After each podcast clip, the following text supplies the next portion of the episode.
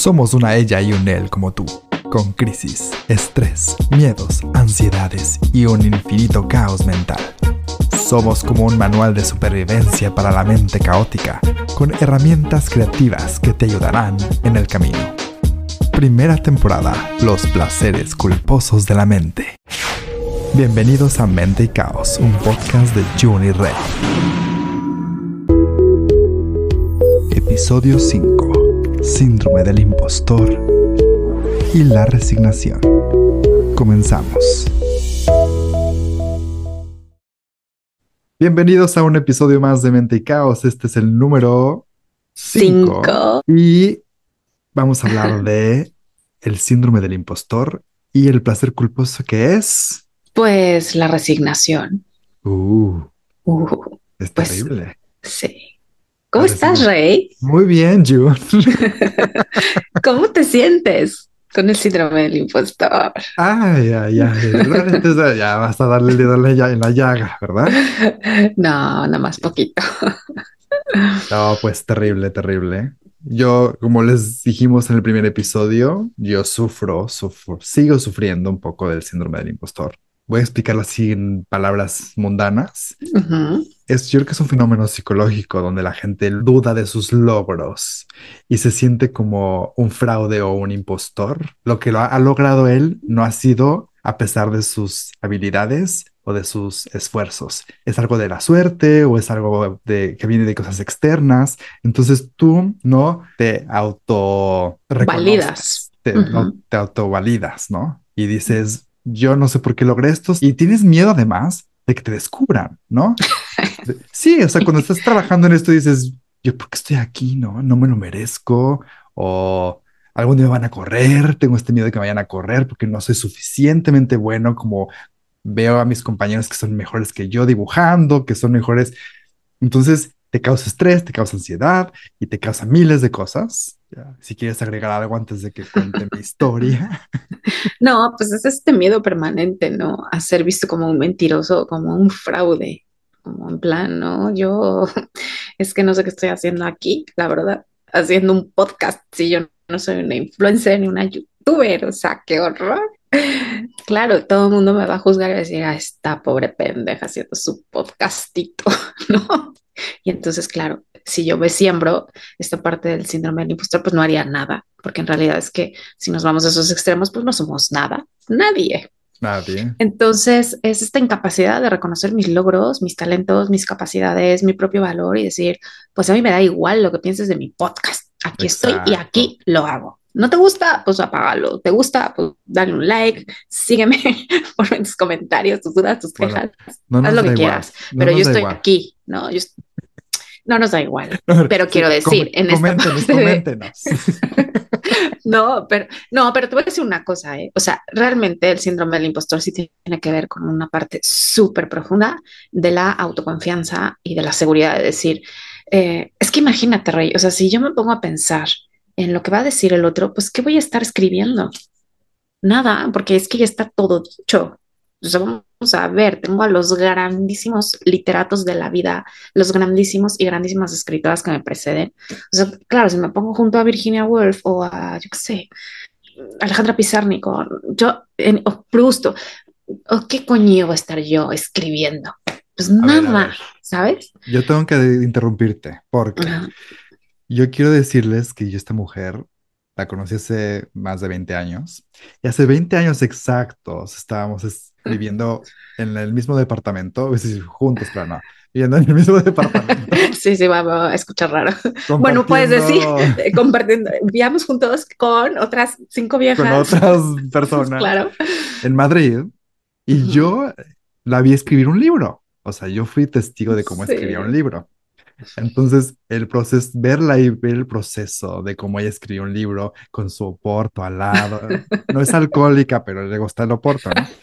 Y, Le lo- y gusta lo- la copita. y le, compart- le- le compartíamos el, el oporto y, y verla llorar cuando mataba a su personaje lloraba. Entonces, ver lo que hay detrás de, Spoiler, spoiler. spoiler. un escritor. Bueno, cuando mata personajes. Bueno, Ok, gracias. no Compren mi si libro, no se muere. A ver, ¿dónde? Eso, eso, eso es a lo que iba a llegar. ¿Dónde está tu libro? ¿Dónde A ver. Pues está en las librerías. Bueno, anúncialo, anúncialo, quiero que lo anuncies.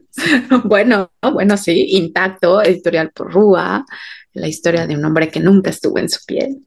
¿no? Esa fue mi primera novela y sí, evidentemente tú fuiste testigo de un proceso muy largo, un A tema muy duro y si me hubiera puesto a pensar en quién me va a leer, pues no lo hubiera escrito. A lo que voy es como alguien que escribe tan bien como tú. Yo también escribo, Ay. pero mm, yo soy algo así como más. Tengo más el síndrome del impostor, ok. No, no, pero sí, no sé si, ¿por, por qué no tienes 500 libros publicados? A ver, cuenta. Ay, o sea, ya me Ah. a terapia. O sea, ¿qué es esto? ¿Un podcast o una terapia? No, me refiero es que de verdad deben leerla, es que es, es- es poeta. Hay, Ah, hay gente que escribe y hay gente que pone las palabras como arte, ella hace eso. O sea, Ay. realmente, hermoso. Bueno, sí, bueno, claro, esta es mi parte del síndrome del impostor. Tanto que llevo no sé cuánto tiempo escribiendo un libro y ya está, ¿no? Todavía reescribiéndose y escribiéndose. Y entonces necesitas que alguien más te lo recuerde, ¿no? Si tú no te validas a ti misma, aquí estamos más personas para ayudarte. Y entonces, y no entres en la resignación, que es nuestro, va a ser grupo sol de- del día de hoy, ¿no? O sea, realmente a mí me causa placer leerte, ¿no? Me causa el placer ver cómo pones las palabras juntas y les vuelves arte. Y también, bueno, aquí estamos las personas que somos tus fans para recordarte. ¿Quién Ay, hermoso. Voy a llorar. Gracias, no voy a ser más impostora. Pero sí, tiene mucho que ver la parte del no merezco todos los logros conseguidos, ¿no? Y a pesar de tener grandes capacidades, grandes talentos, grandes dones, eh, nos seguimos escudando en este miedo de, es que mi éxito se debe a la suerte, a la coincidencia, y todo tiene que ver, desgraciadamente, con baja autoestima, con, con obviamente el perfeccionismo y también con una parte muy interesante de mucha crítica recibida en la infancia y en la adolescencia, que nos fueron mermando esta seguridad en nuestra autoconfianza, ¿no? Esta parte de no eres suficiente, no eres capaz, no lo vas a lograr, necesitas esforzarte más. Y entonces muchas falsas creencias que se nos van arraigando en el cerebro que nos detienen a reclamar lo nuestro, ¿no? a reclamar Mm. nuestro valor, a decir, no, a ver, momento, o sea, si valgo, si me van a leer, si me van a ver, si me van a reconocer, porque sí me lo merezco. Y muchas veces tienes miedo a, a exhibirte, ¿no? Tienes miedo a, a qué, qué van a pensar de ti, o sea, sobre todo esta, nosotros que nos gustan las cosas artísticas, ¿no? Bueno, tú cuando escribes un libro, pues evidentemente le pones tu nombre y vas a recibir una crítica directa, ¿no? Yo cuando hacía mis diseñitos, pues yo sa- lo sacaba y era el nombre de la empresa, ¿no? La verdad es que sí me refugiaba detrás, pero sí, a veces los veía tan, tan grandes y tan... que yo decía, ¿cómo es posible que yo haya hecho eso? ¿no?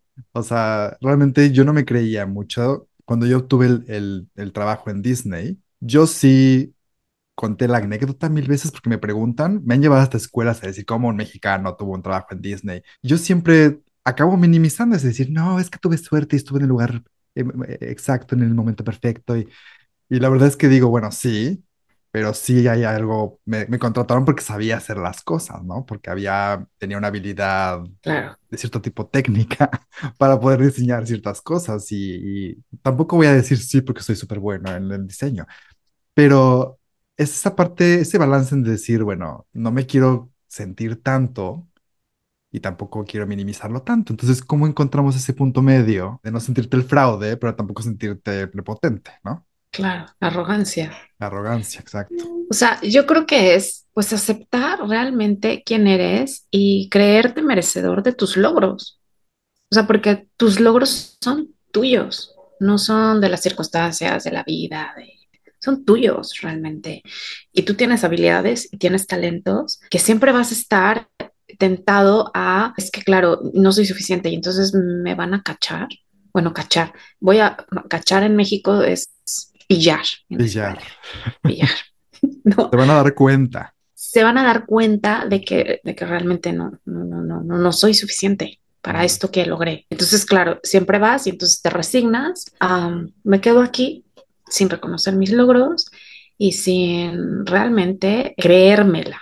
es súper feo, porque además es algo que ya está y luego no te lo crees. Sí, la resignación también es un escudo, ¿no? O sea, hay veces que debes resignarte cuando ya no hay una solución más allá. No sé, voy a ir al extremo de la muerte, ¿no? La resignación de la muerte de alguien. Y la verdad es que es algo más bien como de aceptar, aceptar que, que no va a cambiar. Ahí es cuando la resignación tiene, toca el fondo. Pero la resignación cuando algo puede cambiar todavía y cuando está en tus manos cambiarlo, entonces sí es como de, a ver, ¿no? Ahí sí es tu placer culposo, te refugias en eso, tu trampa de la mente. Y bueno, esto del síndrome del impostor a mí me afecta muchísimo porque a veces digo, ¿soy capaz de obtener un trabajo parecido o mejor después de esto? O es como decir, como me escogieron a la suerte, mejor me voy a quedar aquí 30 años refugiado en este trabajo porque no voy a poder conseguir nada mejor, ¿no? Y entonces cuando decidí dejar Disney, yo estaba cayendo en esta trampa de decir, no hay nada mejor que el Disney en el mundo. Porque aparte todo el mundo me lo decía, estás en el mejor trabajo del mundo, tienes el mejor trabajo del mundo, estás en la mejor empresa. Y tu cerebro es como de, oh, sí, mejor, mejor, mejor. Entonces yo decía, no, yo siento que todavía tengo más que dar. Y entonces empecé a buscar trabajo en otras empresas y no sucedía. Y entonces empecé a decir, no, pues mejor, mejor me quedo aquí, ¿no? Logré otro trabajo en Discovery Channel y demás, pero empiezas a convertirte en tu trabajo y en tu título. Y te empiezas a poner un apellido que no debes. Yo era Rey el de Disney, el de Disney, el de Disney, el de Disney. Y entonces la gente empezó a decirme, me empezó a validar, me empezó a valorar por mi trabajo, por la marca en la que yo trabajaba, porque podía darle boletos para entrar a Disney. Entonces ahí empecé yo a perderme un poco. Y entonces tuve que agarrármelos bien fuerte y decir, voy a dejar Disney y voy a, volver a valorarme desde cero y voy a volver a empezar a crear una marca personal, visión personal de mí mismo fuera de Disney. ¿no? Siempre lo voy a traer en mi, en, en mi historia, porque es parte de mi historia, es, algo es algo que me dio muchísimo, pero yo no soy el de Disney, yo soy yo, ¿no? Y me valoro por lo que yo soy. Y entonces, empezar otra vez básica, desde lo básico, y empezar a conocerte de nuevo, quién eres tú, y de ahí empezar a sentar las bases para construirte, creo que eso es muy importante. O sea, nunca tampoco te debes perder en un trabajo o en un título o en una persona. O sea, ¿quién eres tú cuando no hay nada, no hay ni nadie, ¿no? Eso es. Vuelvo a lo mismo de siempre, mi reflexión maravillosa. ¿Quién eres tú sin tus dramas Ujú, y tus tragedias? Y sin todas las etiquetas que te van colocando ¿Quién durante eres? toda la vida. Y claro, estas etiquetas responden tanto a lo bueno, pero también como a lo malo. O sea, si yo me voy quitando la etiqueta de eh, soy eh, incapaz, soy insuficiente, no soy merecedora, o soy escritora, o soy abogada, o, ¿no? o sea, ¿quién eres tú realmente en esencia? Y aquí es realmente cuando empieza la parte de tu crecimiento personal, de ver qué es lo que quieres, qué necesitas, qué deseas. Y toda la parte del impostor, pues empieza a desvanecer un poco. Bueno, y te comenté la vez pasada que más que, por ejemplo, todo lo que tengo aquí atrás colgado, más que andarlo presumiendo, o sea, en realidad es algo que a mí me sirve para validar, pues, mis logros, ¿no? O sea, muchas de estas cosas que yo diseñé y que hice que estuvieron colgadas en el parque, yo me las traje, me las, me empecé a traer pedacitos de mi trabajo, pedacitos de la decoración, y la gente me decía, "Ay, ¿para qué te lo llevas, no? Entonces dije, crear mi propio pequeño lugar, rinconcito donde yo pueda colgar mi, mis logros, ¿no? Eso es. Es como reconocerlos. Y a lo mejor cuando necesite, tengo este síndrome del impostor muy fuerte, entrar aquí y hacer un poco de meditación y decir, a ver, todo lo que has logrado, o sea, ve lo que has logrado, ve lo que has hecho, ve, ve dónde has estado. Y obviamente también tenemos colgados los diplomas de mi esposa y todo, ¿no? No es como mi altar de ego. El altar del ego de rey, no. Sea, es como un cuarto donde podemos, ponemos nuestras cosas, ¿no? Que nos recuerdan quiénes somos. Y aunque Sí, no necesitamos hacerlo, si tú lo necesitas, hazlo, ¿no? O sea, es. ve, ve coleccionando. Si no te gusta colgarlos, bueno, yo tenía una técnica también que tenía un álbum donde tenía recortes, tenía eh, entradas de viajes o de a ti lo que a ti te motive para recordar. Y entonces es- son yo les llamo álbumes de inspiración, donde, donde, donde tu nivel de, de imaginación, de creatividad, de ánimo, de autoestima está bajo, vas a esos álbums, álbumes, y empiezas a recordar, a recordar tu vida, un poco te recuerdas quién eres.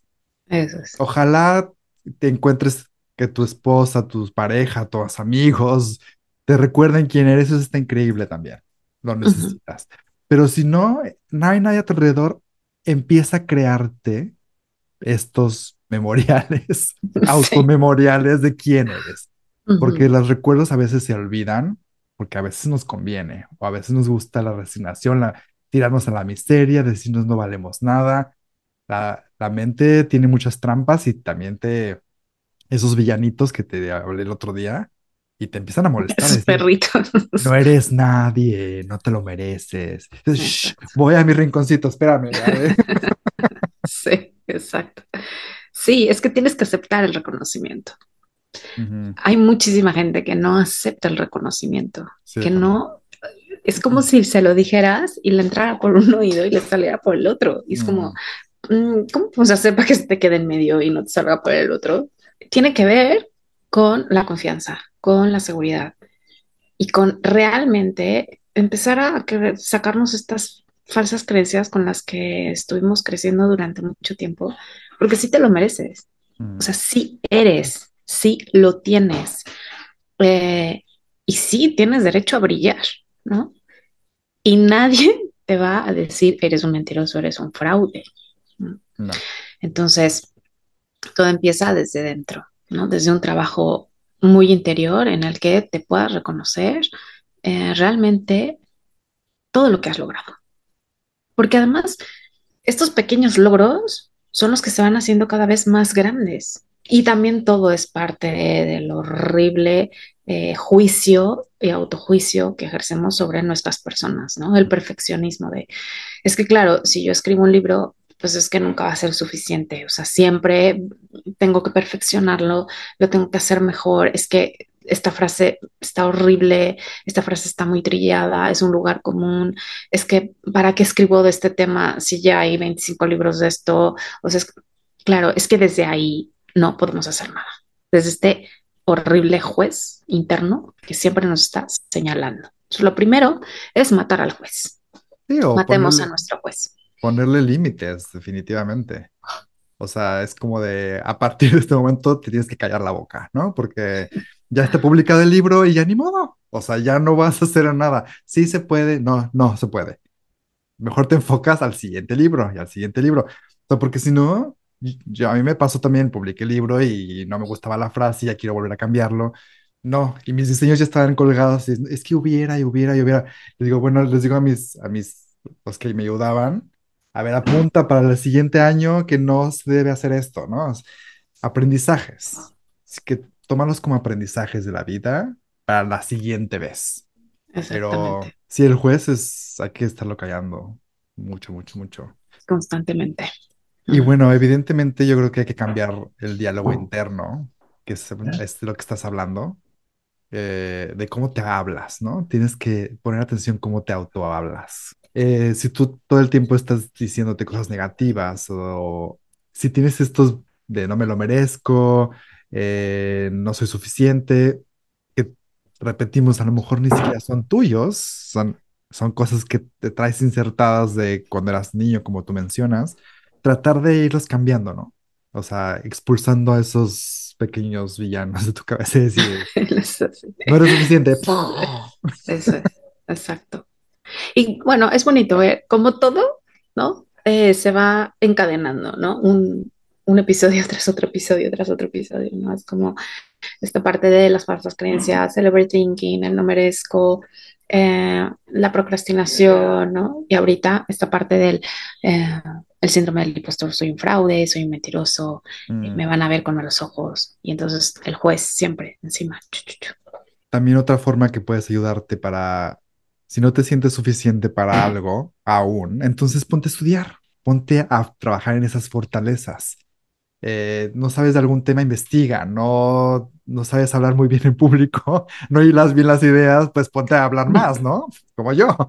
Tengo que estar, grabar este podcast poco a poco me ha ayudado a a mejorar mi forma de hablar. Entonces, no lo evites, al contrario, hazlo. Enfrenta tus miedos, enfréntalo. Eso también te va a ir ayudando a confiar más en ti mismo. Grábate y vete. E- Escúchate. Escúchate por fuera y por dentro, ¿no? Háblate bonito. Tienes que cambiar la relación con ti mis- contigo mismo también. No, pero a ver, ojo también con esto de voy a estudiar más, voy a no sé qué, que tenga que ver con esta parte de porque quiero hacerlo mejor, a porque tengo que y necesito hacerlo, no, con esta Sí, parte sí. perfeccionista ya es horrible, porque entonces nunca vas a acabar de estudiar, ay, se vuela el micro, nunca vas a acabar de estudiar, nunca vas a acabar de leer, nunca vas a acabar de perfeccionarte, porque eso- siempre hay más y más y más y más. Decía, de lo que hablabas tú del sobrehacer, ¿no? O sea, no hay que, tampoco hay que sobrehacer. Simplemente, yo, yo lo hablaba un poco como de, de si tú das de ti mismo y sientes que estás flojito, bueno, pues hay una solución que es, bueno, voy a estudiar esto un poco más, o voy a prepararme, o lo voy a dejar ir. Bueno, el punto es que encuentres formas de liberar ese estrés y esa ansiedad que te causa el hecho de no sentirte suficiente.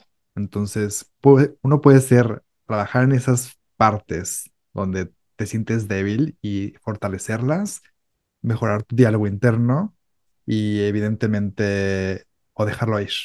Dejarlo ir es una, es otra forma. Es como decir, bueno, ¿para qué me engancho en esto? Soy lo que soy, me acepto como soy y acepto que este logro es mío y, mm, y ya, sigo adelante, ¿no? Y con este logro voy a lograr más y punto. Sé que suena fácil y así como de decir qué fácil es, pero bueno, para eso nosotros ex- somos expertos en cosas de la mente, en, en terapia y, meditación.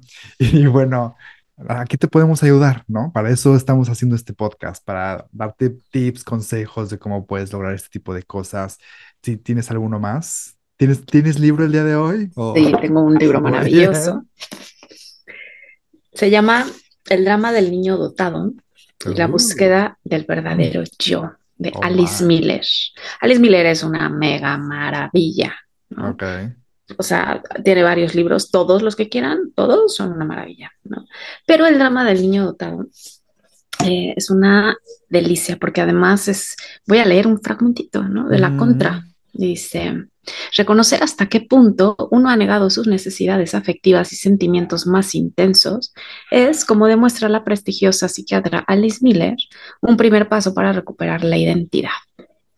Claro, porque es, este libro se trata de cómo hemos ido creciendo, satisfaciendo las expectativas de todos los demás, sin realmente ser quienes realmente somos. Entonces, claro, esto del síndrome del impostor tiene que ver absolutamente con esto, porque cubres tantas expectativas, estás siempre eh, en la mirada del otro que te olvidas de ti mismo. Entonces, ya cuando tú logras algo, parece que no es suficiente y parece que no es tuyo. Y entonces, bueno, este libro es duro, pero es maravilloso, o sea, es confrontativo. Todo lo que escribe esta mujer, pero Ya, así, así. Ya, Hiciste claro. así a mi llaga. Sí. Hay que leer a Alice Miller, sí o sí. O sea, tiene muchos libros, pero hoy para este tema, el drama del niño dotado es como anillo al dedo. En algún otro podcast hablaré de algún otro libro. Pero pues es esto, la búsqueda del verdadero yo. Porque si no sabemos realmente quiénes somos, no vamos a, a reconocer realmente qué queremos y qué hemos logrado. Es que definitivamente, por ejemplo, yo a mis 44 años apenas como que me estoy reconociendo, ¿no? O sea, a pesar de que he logrado, viví ocho años en China, trabajé en Disney, trabajé, Ujú. creo que el día de hoy, apenas cuando decidí venirme a Barcelona, dejar Disney, dejar todas esas cosas que, que no soy yo, empecé a quitarle las capas, empecé a quitarme el, em- empecé a desnudarme. Y por eso estoy haciendo este tipo de, de, de podcast o de posts en, en, en TikTok y yo no quería TikTok, pero ahora tengo TikTok, porque tengo algo que decir, Sí, eso es. tengo, tengo algo dentro, que eso, es- ese es el verdadero yo. Yo no soy el que diseña nada más, yo no soy el que, el arquitecto o el... No, yo soy, a mí me gusta ayudar a la gente, a mí me gusta eh, meterme más a, cosas de la mente, a que la gente tenga eh, habilidades y, herramientas para poder... Entonces, porque a mí me ha servido durante toda mi vida. Entonces, es el momento que quieres compartir. Has acumulado tanto en tu vida que quieres compartirlo. Entonces, apenas me di la oportunidad de poner mi empresa, de quitarme mi, mi trabajo fijo y estar un poco a la deriva. y que es una adrenalina maravillosa y, y apenas me estoy autodescubriendo y nunca es tarde. O sea, hay gente que a lo mejor más joven lo hace, ¿no? Qué bueno. Y pero hay gente que nunca lo hace. Entonces, yo creo que te lo estoy diciendo no por, por hablar de mí, pero sí a lo mejor te identificas con esto. Y, y bueno, cualquiera que sea tu situación, coméntanosla, podemos platicar también contigo. Claro, tú tienes síndrome del impostor, te identificas con todo esto, ¿cómo le haces para salir de esto?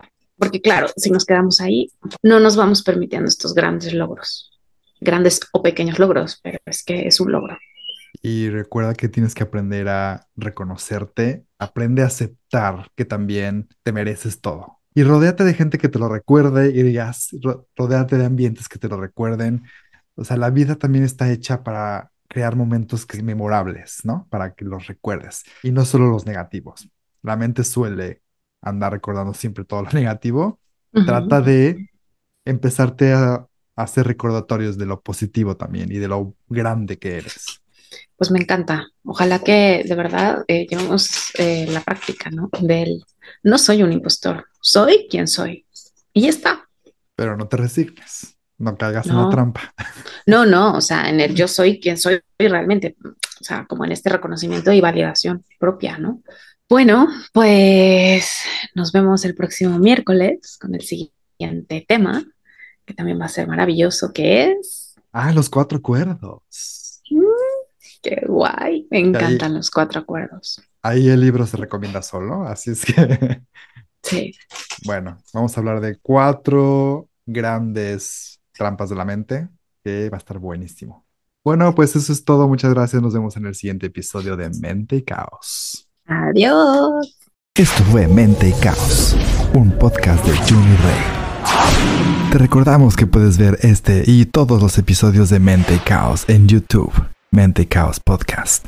Síguenos, dale like, comparte y déjanos todos tus comentarios. Nos vemos el siguiente miércoles para un nuevo episodio de Mente y Caos, un podcast de Juni Rey.